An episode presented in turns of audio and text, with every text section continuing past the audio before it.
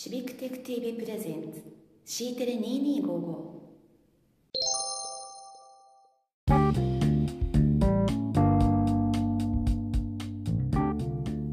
4月12日火曜日 C テレ2255スタートいたしました。ポッドキャストお聞きの皆様おはこんばんちは。いかがお過ごしでしょうか？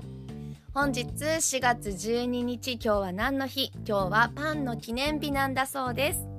パン食普及協議会が1983年3月に制定いたしました。日本でね初めてパンが焼かれた日と言われているのが天保13年1842年旧暦の4月12日。伊豆韮山代官だった江川秀達さん通称太郎左衛門さんの作った乾パンが初めてだと言われてるんだそうです。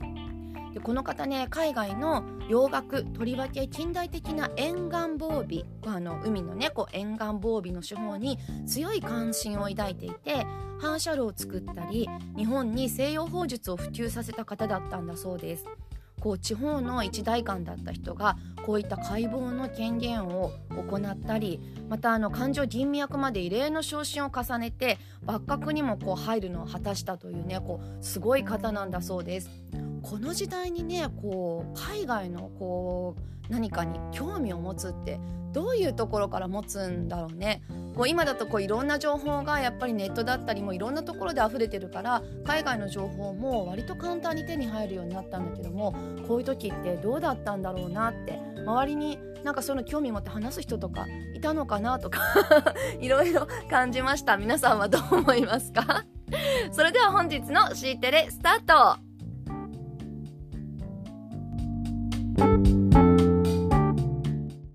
喋りながら原稿作っちゃおうコーナースタートしたいと思います。よろしくお願いします。よろしくお願いします。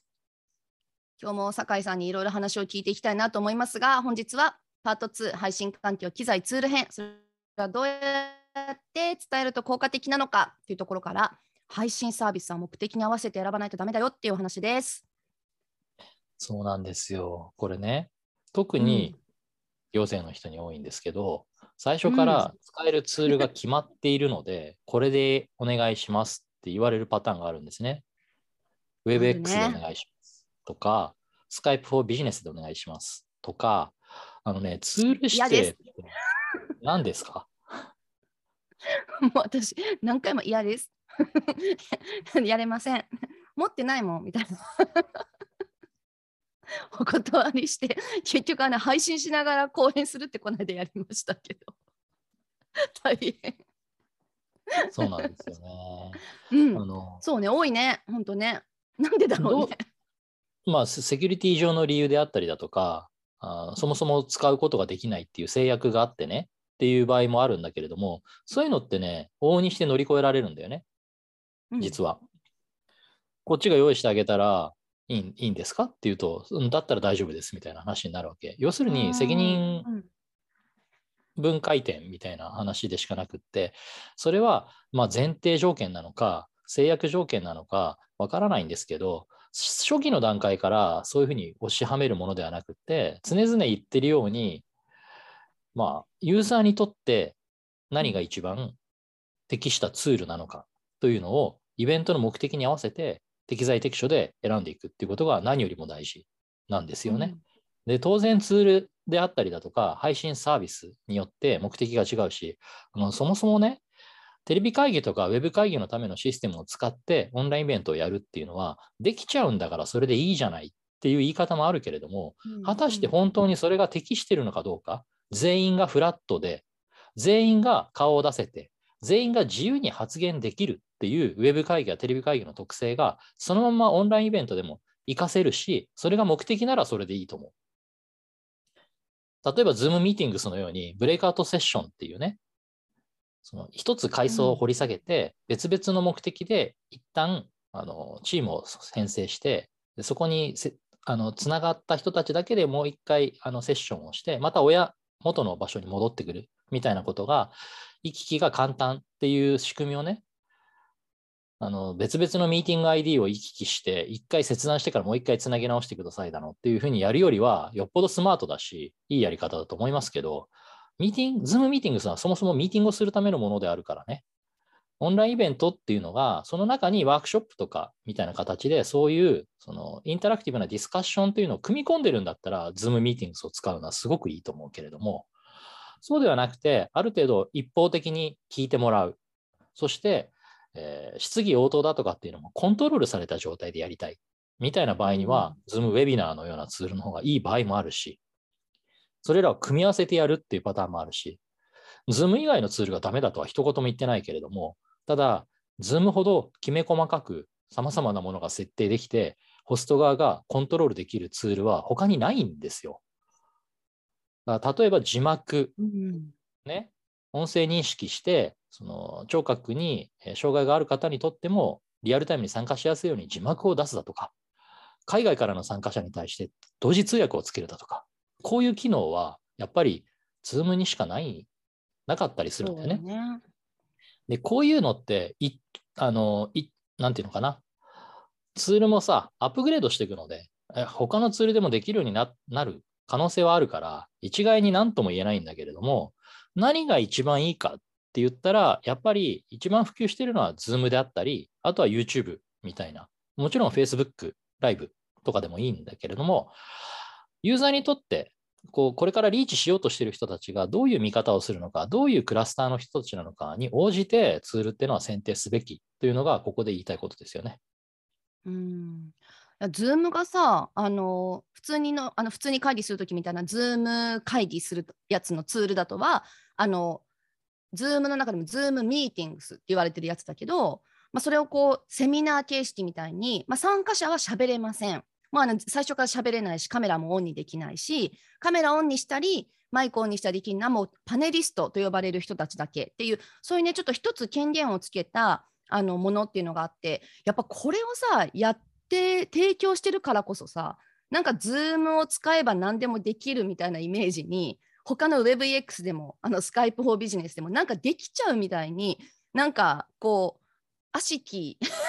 ルールというか、なんかそういう風になっちゃってるのか、それともやっぱり Zoom はウェビナーとか使えば、なんかいわゆる対面イベントをオンラインに置き換えるの簡単だからおすすめだようなのか、それとも全く違う配信するためのツールを使いましょうってことなのか、なんかどれなんだろう、こう答えとしては。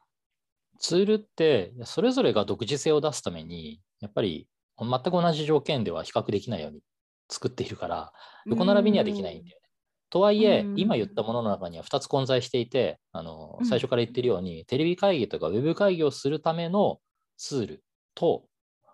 それし、まあ、テレビ会議とかウェブ会議もできるツールと、テレビ会議とウェブ会議をするためのツールとに分かれてるんだよね。例えば、もともとあるコミュニケーションツールの中の一機能としてね、例えば Slack とか、あとうんマイクロソフトさんの Teams とか、そういったものの中にもテレビ会議、ウェブ会議できるツールって組み込まれてるんだよね。うんうんこれってね。コミュニケーションツールの延長線上としてのテレビ会議、ビデオ会議なんだよね。で、Zoom、他方で Zoom ウェビナーだとか Zoom ミーティングスみたいに、あの、一切それ以外の機能っていうのを排して、純粋にウェブ会議のみに絞ってきているみたいな。まあ、細かく言うと、Zoom ミーティングスもチャットの機能があって、そこを結構拡充してきているので、あうのん。結局アプローチは違っても同じようなもものになっていくっていうところはあるんだけれども、それでもね、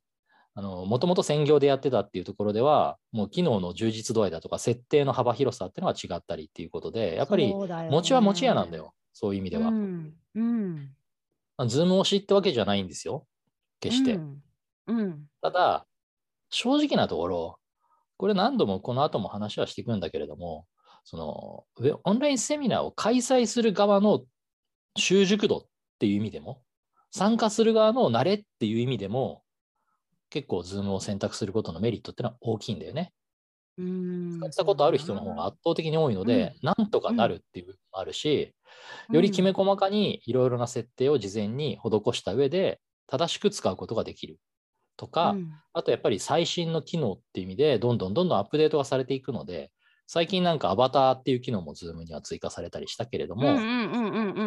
顔出しできなくても、アバター使えるんだったらアバター使ってみたいってなってね、うん疑似的に仮想的に顔が出せるみたいうんうんな。表情まで読み取ってくれるからね。こうやって眉毛動かしたらちゃんとアバターの眉毛動くからね。うんうん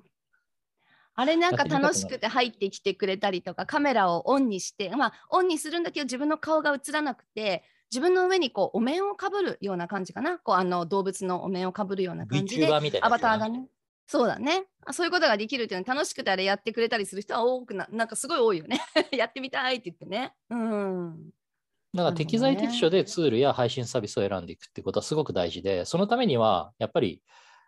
提供する側も新しい技術を貪欲に追い求めていく必要があるので、たまに新しいものにチャレンジして失敗して、でそこからまた得られた知見をもとに、経験をもとにブラッシュアップしていくっていう、そのフィードバックループは必要だから、固定的にね、決められた方式でこれってやるんではなくって、まあ、こういうパターン、いくつかのパターンっていうのを持っていながらも、時に外してみるってことも大事なんだけどね。だから僕らも Facebook ライブ、YouTube ライブ、Zoom ミーティングス、Zoom ウェビナーっていうのは、あの用途に応じて使い分けます。決して、あの、Zoom を使わないとか、ことはないし、Zoom しか使ってないってこともないし。ただね、目的に応じて適切なツールを選びなさいって言ってるのと、本当にあの同じことなんだけど、何でもかんでも全部盛りっていう要求がすごく多くて、これは本当にやめた方がよくって。それねなんかあの主催する側の人たちのリテラシーもやっぱちょっとずつ上がってきてるんだよね。あの私たちみたいに本当毎日毎日オンラインイベントやってましたみたいな人たちも少ないかもしれないけどなんか1回2回は経験がありますとかもしくはあのオンラインイベントに参加することも増えてきましたみたいな人たちも行政の中の人たちもすごい増えていてそうなると多分ね見るんだよねこんなことやってたなあんなことやってたなってであこれ普通なんだとか思うんだよね。普通じゃなかったりするんだけど 普通なんだと思っちゃって、まあ、それこそ全部盛りこの配信サービスの話だけではなくってもう質問も受け付けたいからチャット機能はオンにしたいしでウェビナーとかだと質問っていうあの Q&A のねサービスもあったりするのでそれも使いたいえじゃあどっちもね参加者さん両方書かなきゃいけないけどどういう使い分けするんですかっていうと主催者側には全くその使い分けをどう運用するかは何もなかったりえでもなんか普通にチャットもあの Q&A も両方ありました。うん、あったは知ってる。あのあるのも知ってる。でもどう使いたいんだっけ？とか、あと他にもツイッターにも質問あの寄せてほしいです。配信した YouTube のチャットでも質問を受け付けたいです。え誰が見るんだっけ？みたいな。そういうことなんですよ。だから何でも何でもね、例えばハッシュタグ用意して、ツイッターでもとかって言うけど、じゃあそのツイート見てる人いるのか？そのツイートを拾うようにしてるのか？とかっていう話だよね。あのやりっぱなしだと、うん、やっぱりリコグニションないと、ね、放置されてるって思うだけなんだよね。その放置されてるっていう対象を広げてどうすんだって。やりきれないのに多分ね手を広げすぎるなよ。そうやりたいっていう人はほとんどの人が自分でツイッターしてない人が結構多いのね。ツイッターやってるとさなんでやるのかって言ったら反応してほしいんだよ書いたことに。だから別にさこんなイベントやってましたってハッシュタグつけてやるってことは主催者の公式な人に反応してほしいっていう、まあ、ある意味すごくかまってちゃんな感じでいるんだよね。そのかまってちゃんのあのチャンネルをたくさん増やしてあなたかまってあげれるんですか？ってことなんだよね。例えばね、僕はクラフトビールが好きなんですけど、クラフトビールを飲んだ時に、アンタップドっていうサービスを使って、どのクラフトビールを飲んだかっていうのを、そのクラフトビールにチェックインってするんですよ。そうすると、うん自動的にタグがついてツイ、ツイートされるようにしてあるんですよね。で、それって、まあ僕、ツイッターほとんどだから、ビールをつぶやいてるだけになって、しかも自動的につぶやかれてるだけになってるんだけれども、時々、その醸造所の公式アカウントとかがリツイートしてくれるんですよね。これが嬉い。しいでしょ？そうなのよね。結局ね、こういうことなんだよね。そうあのツイッターをね今みたいな使い方だと多分あの頻繁に誰かとのコミュニケーションには使ってないってことだと思うんだけど、まあ、自分が情報を発信するだけがメインになっててもやっぱりさたまにそういうのが来たりするとこうずーっと張り付いてるわけじゃなくてもやっぱ嬉しいよね。まあ中にはね、ひねくれた人たちっていうのもいて、あの、そうやって公式に反応されるとうざいって言って鍵かけたりする人もいるのかもしれないんだけれども、一般的には嬉しいはずだよね。うんだってそういうための場所だから。や。そうそう。うんそそうなの。今のやつは多分あの、えっと、うざいって言われる人たちは多分ねハッシュタグつけたりしないでしょ？でもあのハッシュタグをつけてつぶやいてくださいって主催者が言ってるのに対してやってあげるってことは別にさ放置プレイ望んでるわけじゃないんだよね。うんのかまってほしいんだよ。あのあありがとうとかあのハートつけるだけでもいいしさ。そういう盛り上げが必要だから、何をしたいかが本当に大事で、ツイッターで盛り上げたいんだったら、積極的にハッシュタグつけて盛り上げてっていうのは、公式がまずその姿勢を示さないといけないしね。そうなのよ公式が一番さハッシュタグつけてさ一番多くつぶやいてるからこそそれに乗っかろうとするんだよね。うんそそういうことなんですよ。ね、そこがあんまり伝わらないっていうのはやったことがないからなのかなと思って。それが全部やることによって、既成事実というかアリバイみたいな、そういうのがあまりに多すぎるんですよね。とりあえずいやっときましたって。いやでも自分でもそうだな。なんかあなんかノートで情報発信しようよとかフェイスブックに書こうよとかえやっぱりさツイッター見る人もいるよねとかさなんかねちょっとそういうこと私も言っちゃって放置。お前も放置してんのかいって感じだけどそれはね主催者側になるとなんかね分かんなくなっちゃうとかあるんだよね。ここにもやった方がでしかもこう反応があったら何かしましょうみたいな感じにちょっと受け身になっちゃってそうじゃないんだよね。情報発信は自分たちが一番そこにしてるから乗っかってきてくれる人が増えてあなんか書いたけど増えなかったわって言って1件2件書いてくれた人をおざなりにしちゃうとかね。ありありもうあるあるよねそういうやつねありありですね。ありありだよね本当に、うん、そうなんです。だから、あのツール、サービスっていうのは手を広げすぎるのは良くなくって、フォーカスした方が絶対にいいっていうのは、その方が効果は測定しやすいし、何よりケアしきれないでしょ、うん事務局側は。おそらく、あのこのオンラインイベントをやらなきゃいけないっていうふうに追い込まれてる人たちっていうのは、1人か2人みたいな形で実務を回してるはずなのね。僕らもほぼほぼワンオペとかツーオペでやってるから分かるんだけれども、だから、あの、そういう人たちがね、えー実際にそのオンラインイベントそのものをホストしたりだとか、機材をセッティングしたりだとかっていうところまでやっていたら、本当に何も回らないから、そういうところはどうぞアウトソースをして、うん。僕らみたいな配信業者っていうのはたくさんいるのでね。うん。でそういう人たちに任せて、自分たちはもっとその本来すべきところに着,、まあ、着目をして、そこにフォーカスをして、イベントの目的を達成するために何をすべきかっていうことをやっていってほしいわけね。うんそれがうんコミュニティを作るっていうことだったら、積極的に SNS を使っていけばいいし、それは自らその SNS のね、公式アカウントの中の人たち、自分たちがうん率先して活用していくっていう姿勢を見せなければ、うん誰も乗っかってこないよね。そうなんだよね。そこって本当ちょっとやってる人だったら伝わりそうな感じなんだけどやっぱり分かんないところなのかなって何でもかんでもこうやりたくなっちゃってでそれやってもこうですよって説明してもあんまり伝わらなかったりすることもあるからやっぱりゆ何のためにしたいのかでこれねだからあの私そのツイッターでやりたいまあ、 Zoomミーティングを使って配信しました。YouTube に配信しています。だから、 Zoomのお客さんもいれば、 Zoomにもお客さん呼んでます。YouTube でもお客さんがいます。で、そこにこうツイッターしたいですみたいなので、結構割と普通にあの依頼されたり、あのお願いされたりする形だと思うんだけど、その時ってこれ対面イベントだとどういう感じなんだろうと思って、いやあのあちこちにこう人をバラバラに呼んでるんですよってことをなんか対面イベントだと絶対ありえないでしょ？やっぱ一つの会場に人を集めるじゃない？そうしないとケアできないもんね。なんか他の会議室にこう3つも分けてだったら必ず担当者をつけるじゃない？その3つやったら3つで。でもそういうことと同じことをしてるようなもんじゃない？ツイッターも増やしたい、YouTube でも配信してそこでもチャット受け付けたいみたいな。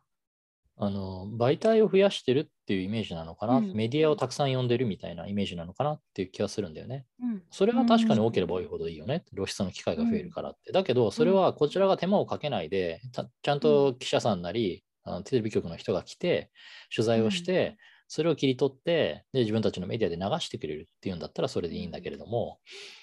ツイッターとかね、あのそういった SNS ってそういうものじゃないし、こっちが積極的に発信していくんだったらいいんだけど、中の人ってね、全部同じ人だったり、一人しかいなかったりするわけでしょ？そういう人たちが対応しきれなければケアしきれないし、配信サービスそのものというのも、結局、露出の機会が多ければ多くの人たちは見るか、確かにそうだと思うんだけれども、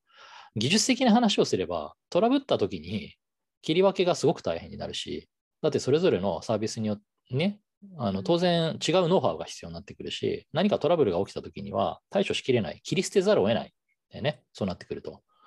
マルチストリームみたいな形で、Facebook ライブにも流してます、YouTube ライブにも流してます、なんとか、ね、微妙にあのにも流してますだとかっていうのをやりたがる人たちいるんだけれども、じゃそれぞれについてる視聴者の人たちからの何らかのね、あのコメントだに、あの質問だりっていうのを本当に拾えるのかというと、2つにするだけでも対応は2倍になるわけじゃない。やっぱり何かを切り捨てなきゃいけなくなるわけだよね。だから間口広げてるっていうイメージになるんだけど、そうじゃなくって、切り捨ててるんだよね。うん、なるほどね。よく Zoom でやりつつ YouTube ライブにもストリームしてって、これ簡単にできるから割とやりがちなんだけど、うん、うん、だったら最初から Zoom に客入れなくて、Zoom は登壇者を集めるためのツールっていうふうに切り分けて、登壇者しかいませんっていう中で、ね、Zoom を手軽に使って、見る人たちは全員 YouTube ライブで見てくださいって。いいじゃんっていう話なんでね。いや、そうなの。なんか私、うん、あの、ズームミーティングスに来る人たちは、なんとなくそのさっきね、言った、あの、中で言った私の例でいくと、なんか会場に集めてますっていうのがズームミーティングなのかなって。で、会場にいるっていうなんかちょっとレア感もあり、でパブリックビューイングしてますみたいなのが、ね、そうそうそう、登壇者さんが目の前で喋ってますみたいなね。で YouTube ライブはどっちかというとパブリックビューイング的なあの会場にはいないけれどもテレビとかで見てるようななんかそういうイメージなのかなと思って、うん、まあ、それでも絶対さそういうことをもしリアルにイメージしたとしたら会場に人を置くよね。パブリックビューイングの会場にも人をあの主催者の担当者絶対置くし会場にも置くし、ね。うん、そう放置しないよねでそこで何かあった時にはその情報がちゃんと主催者なりが共有してインカムとかつけてやり取りできるようにきっとやってるよね。それとほとんど同じことをなんか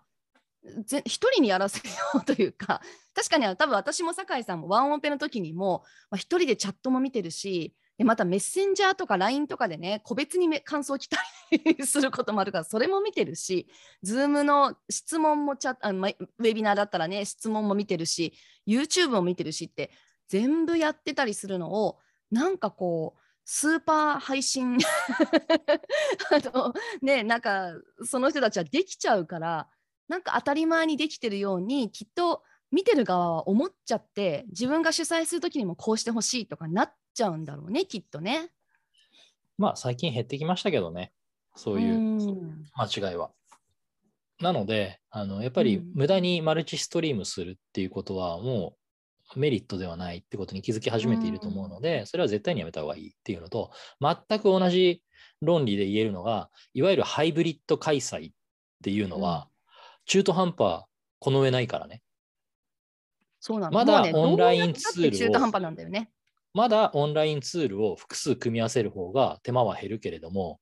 ね、現地で客も入れるけども、オンラインでそれを様子を配信もしますっていうと、どっちつかずにしかならないから、絶対に。いや、もちろんいろんなあのテクニックはあって、僕らもそういう形でのハイブリッド開催ってやるんだけれども、やっぱりね、どっちかに寄せる。オンラインに寄せる方が多い。現地にいる人たちっていうのはおまけっていう位置づけね。うん、その方が現地にいる人たちは特別感持てるし、その代わり、あんたたちも映すよっていう。映すよって。うん、あの後ろからじゃなくて正面から映すよ、あなたたちもっていう。WWE みたいな感じね。観客席にライト当てて、観客席まで見せてるみたいな。うん、そういうやり方だったら、見てる方はすごい盛り上がるし、ああ、現地にも人いるんだなってなるけど、ね、なんか、かうん、広い会議場とか会場のさ、一番奥のさ、一番後ろのところにさ、カメラ追いやられてさ、そこからね、観客席も背中から見せられ、うん、遠くのステージを見せられみたいなのだったら、オンラインにいる人たち寂しくてしょうがないでしょ？オンラインで見れるっていうのは特等席で見れるっていうことなんだから、うん、もう目の前で見れるって、最高のショットが見れるってことでしょ？それがうんオンラインの利点なんだから、ハイブリッドって言ってオンラインを中途半端なおまけみたいな席に追いやるのではなくって、あなたたちもうさ、オリンピックだって会場に行くよりもテレビで見るでしょ？だってその方が最高のところから一番いいショット見れるし、リプレイも見れるし、いろんな情報も入ってくるしってなるじゃない？そういう楽しみ方だよね。もちろん現地に行ったら現地に楽しみはあると思う。でも現地にあれはだから見るてってよりは、うん、見るってよりは応援してるから誰か応援したりの目的が違う、目的が違うよね。。やっぱりスタジアムに野球見に行くっていうのと、うんやっぱプロ野球の中継見るのってのはちょっと違うでしょっていうことね。うん、さっき言ったそのオンラインが中心っていうのはなんか普通の人がイメージしやすいのでいくと何かなと思った時にこうテレビの収録なのかなってたまにあのテレビの収録のところが映るようなテレビ番組もあるじゃない？なんかお笑い番組とかだったらそうかな。観客が映ってああいうのでもやっぱり観客を後ろから映してあの小さくあの芸人さんとか映したりしないよね。絶対テレビでは芸人さんたちがメインでネタが分かるようにしてそれ見えるようにしてるんだけどもまあ、中にいる人たちもいる。だからオンライン中心っていうのはあくまでも芸人さんの芸をちゃんとあのオンラインの方たち、テレビの向こうの人たちに伝えるってことが中心であって、観客の人たちっていうのはやっぱそこはおまけだよね。だそこのイベントの色っていうのを本当はっきりさせないと、見る側も混乱するからね、どうしていいかわからないわけ。だ例えばその、そういう芸人さんたちっていうのはライブもやるわけだよね。小さな箱で。それはさ、中継したりなんかしないでしょ？いや、うんもちろん中継したりするものもあるよ。そう、最近はね、ちょっとねうん、コロナもあってね。うんうんうん。あるんだけど、だからどっちつかずになるよりはどっちかに寄せる、もしくは両方やればいい。うんあとでもう一つちょっとその目的に合わせてってところで言うと最後になんかこれ伝えなんかこういうのもあるのかなっていうのが例えばお金を取りたいオンラインイベントとかあるじゃない？そういうのだとこう YouTube のライブ配信ではやっぱお金を取ったりっていうところなかなか難しかったり、まあ、もちろんライブでこうスパチャみたいなものでねあの参加者からこう参加者に委ねて、まあ、投げ銭してもらうみたいなのもあったりもするけどもそうじゃなくてこう参加費みたいなものを取りたいとかなんかそういう時にはどういうのを使えばいいのかとか、またそういう多分ね、目的に合わせてってところもあるから、これも企画して、どういうふうにあのツールを選んでいくかっていうところが、またそこになんかこう関わってくるところなのかなと思うね。なんかそういうところからやっぱり。まあ方々がターゲットだとすると、YouTube の公式アカウントみたいな形でうん、一つアカウントを持ってはいても、それが収益化されている状態ではなかったりだとか、うんまあ、そこはね、あのお金取るっていうのもそのこ、そういった公共性のあるイベントであれば、有料イベントっていうのは少ないと思うので、そういうことはなかなかないのかもしれないんだけど、やっぱりそういうものに適したプラットフォームっていうのはまた別にあるのでね。うん、そうだね。やっぱそういうところから何をしたいのかっていうところに合わせてやっぱり選んでいくってところが大切ってことだよね。ん。そうで。す。だから何よりもやっぱりまず最初に目的ありき、うん。そして、えーターゲットとしているユーザーにとってうん。一番いいツールを選定していくっていうやり方が何よりも大事。うんあと、いろんな意意味合いを重ねない。ぼやけちゃうから。うんうんライブでやりたいんだったら、ライブでやる。ライブでやった模様を収録しておいて、後日、アーカイブ版として編集したものをオンラインで出す。それでいいと思います。両方同時にやるって、何のメリットもない。みんな参加者増やしたいって言いながらね、あのライブでやりたかった一番少ないよ、それみたいなことあるよね。一番大変だよ、それが。そしてうん何のメリットもない。それで終わりならいいけどね。でも中途半端な絵しか残らない。えやっぱりここもね、目的に合わせて何したいのってところが大事になってくるっていう、まあ、そういう形でまあ配信サービス選んでいきましょう。またきっとあの本の中ではこんなプラットフォームあるよみたいなところもね、こうあの例に出しながらご説明していくような感じになるかなと思います。はい。はい、今日もありがとうございましありがたと。うございました。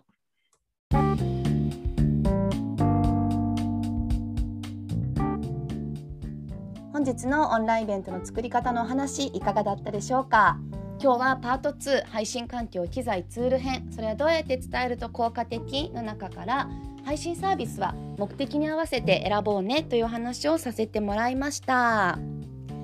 Zoomが出てきてねぱあのオンライン会議だけじゃなくってこうオンラインイベントなんかもすごくやりやすくなりましたよね誰でも本当手軽にできる時代になってすごいなと思いますだけどやっぱりあれって会議をやるためのツールなのでいやもう Zoom もねすっごい機能たくさんあって、まあ、のオンラインイベントにも全然使えるんだけどでもやっぱりもともとは会議をやるために作られたツールなので配信に特化したいろんなツールサービスなんかもあるんですよね。そういったものもねちょっとねこう勉強してみるといいんじゃないかなと思います。例えば、えっと、私と酒井さんとコードフォジャパンサミット2年前かなにやらせてもらった時にあの、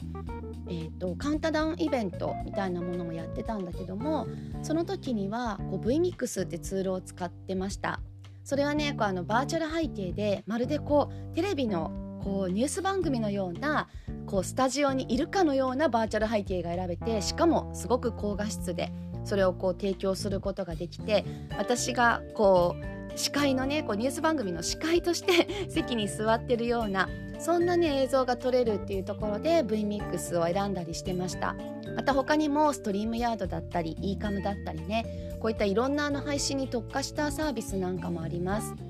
自分がこう何をしたいのかってなかなかこうやったことがないと難しいと思うんだけど人のイベントにこう参加してみてあれ？なんかこれどうやってるんだろうなとかそういうふうに思うと Zoom だけではできないことをやっていたりもしくはあの Zoom からこう YouTube だったり Facebook にねこう流してるとかなんかも見ると思うんだけどなんかそういうのどういうふうにやってるんだろう？こう登壇者さんを集めて登壇者さんの映像を撮るためだけに Zoom を使って流すのはあくまでも参加者さんは YouTube だったりとかね。そんないろんな方法を使ってたりもします。ちょっとこう参加する時にあれ？これどうやってんのかなっていうところを見ながらもしくはねこれオンラインイベントじゃなくてもテレビとかもしくはこういうねラジオのポッドキャストでもいいですしラジオ番組なんかでもいいしこういろんなものをねちょっと見てみてあれ？こういうのをオンラインイベントでやろうと思ったらどうしたらいいんだろうなっていうことをね考えてみてほしいと思います。